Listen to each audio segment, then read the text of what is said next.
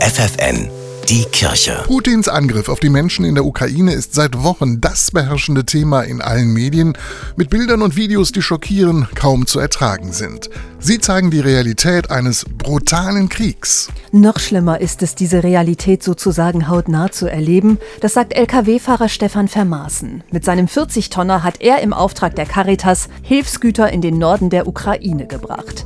Plötzlich war er mitten im Krieg mit all seinen Schrecken. Morgens um halb sechs war ein Fliegeralarm. Sie werden aus dem Bett gerissen. Sie wissen ja gar nicht, das sind wir hier gar nicht gewohnt, dass sowas ist. Ein Fliegeralarm, der erste, der zweite. Und dann ein paar Minuten später gehen da irgendwelche Düsenjets hoch. Da spürten wir auf einmal diese lähmende Angst, mit der die Menschen in der Ukraine seit Wochen leben müssen, sagt Frank Günther, der zweite Fahrer des Trucks.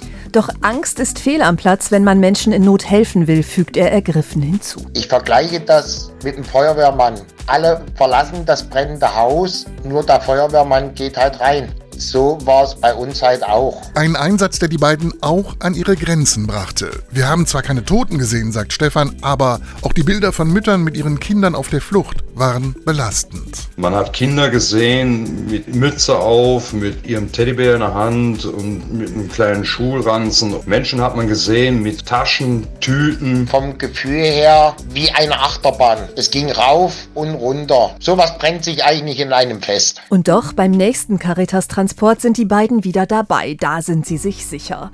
Denn sie haben gesehen, wie wichtig die Hilfe für die Menschen in der Ukraine ist. Deshalb ihr Appell. Wer helfen kann, bitte helft, weil die Leute da unten, die Menschen brauchen unsere Hilfe.